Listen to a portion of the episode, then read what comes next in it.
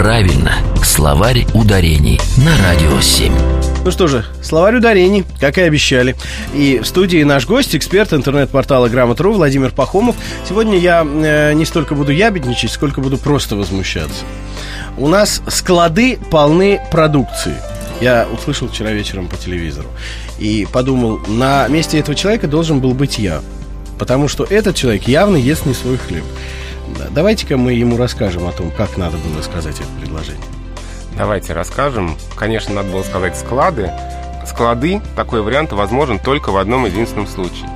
Если употребляется слово здесь в значении сочетание звуков слог. Помните, как в песне про школу? Здесь 10 классов пройдено, угу, и здесь угу. мы слово «родина» да, впервые да, да, прочитали по, по складам. складам.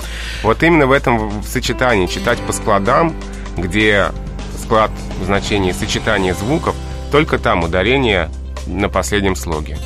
Только такие склады допустимы, по которым читают. Но не которые полны продукции. Не которые полны продукции. Вот в значении помещения для хранения здесь только склад, только склады, и во множественном числе ударение остается на корне, на окончание не переходит.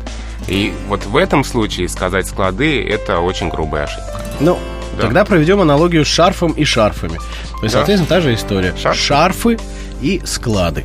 А, так что давайте-ка, друзья, будем знать и это. А это был словарь ударений с экспертом интернет-портала Грамота.ру Владимиром Пахомовым. Слушайте нас в легком завтраке с понедельника по четверг в 10.50. Словарь ударений на Радио 7.